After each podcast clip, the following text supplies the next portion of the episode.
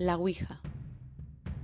Siempre me advirtieron que no moviera la copa y jamás les hice caso.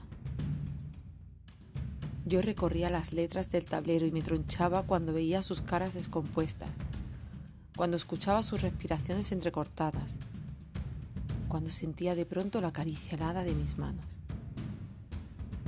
Una noche partí la copa y cundió el pánico. Quise decirles que había sido yo pero ya era demasiado tarde. Sin embargo, no se quedaron en casa ni hubo que clausurar aquella habitación como hizo mamá la última vez. Se fueron como, como almas cargadas por el diablo y yo hasta ahora les echo de menos. Los nuevos inquilinos nunca juegan con el tablero y a mí me da vergüenza mover las cosas sin que me llamen.